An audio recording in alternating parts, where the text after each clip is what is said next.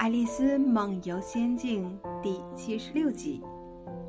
十二位陪审员全都在纸板上忙着写什么？他们在干什么？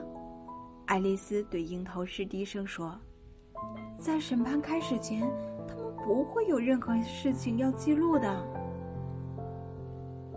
鹰头狮低声回答：“他们在记下姓名，怕在审判结束前忘掉。”蠢家伙！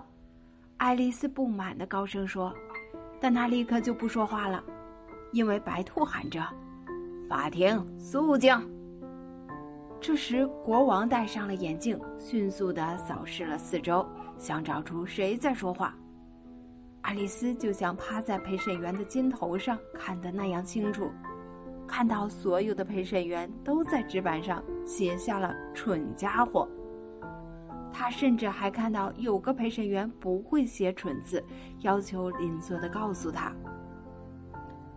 唉，不到审判结束，他们的纸板准会写得一塌糊涂。